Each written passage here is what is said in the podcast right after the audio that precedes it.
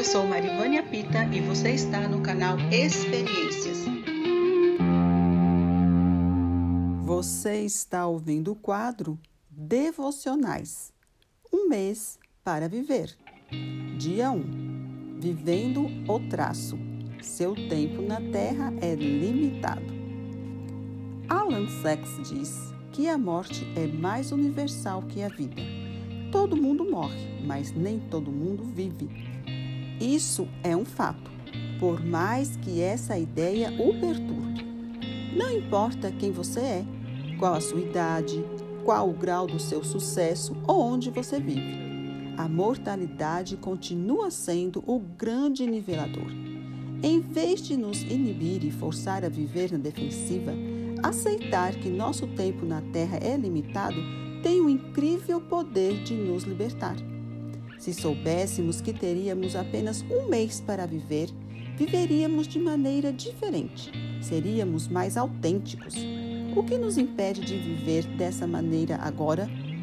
Percebemos que no final da vida, as pessoas, por causa dos diferentes estágios da morte, pedem perdão e perdoam. Não pensam mais em si mesmas.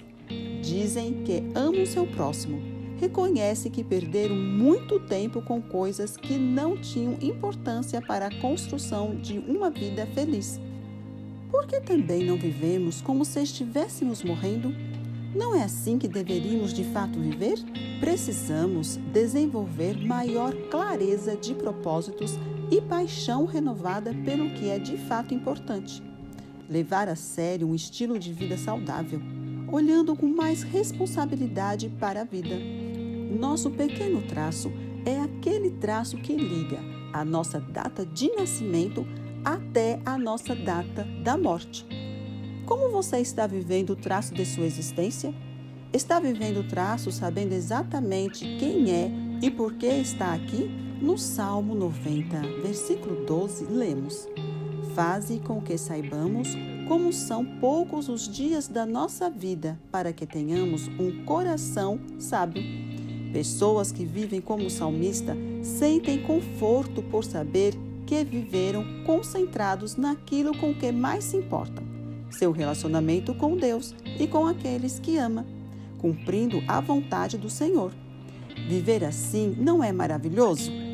Em Tiago 4,14 diz que nós somos como a neblina que parece por um pouco de tempo e depois se dissipa. Temos que viver a vida. No entanto, precisamos lembrar que a vida é mais que aquilo que conhecemos na terra.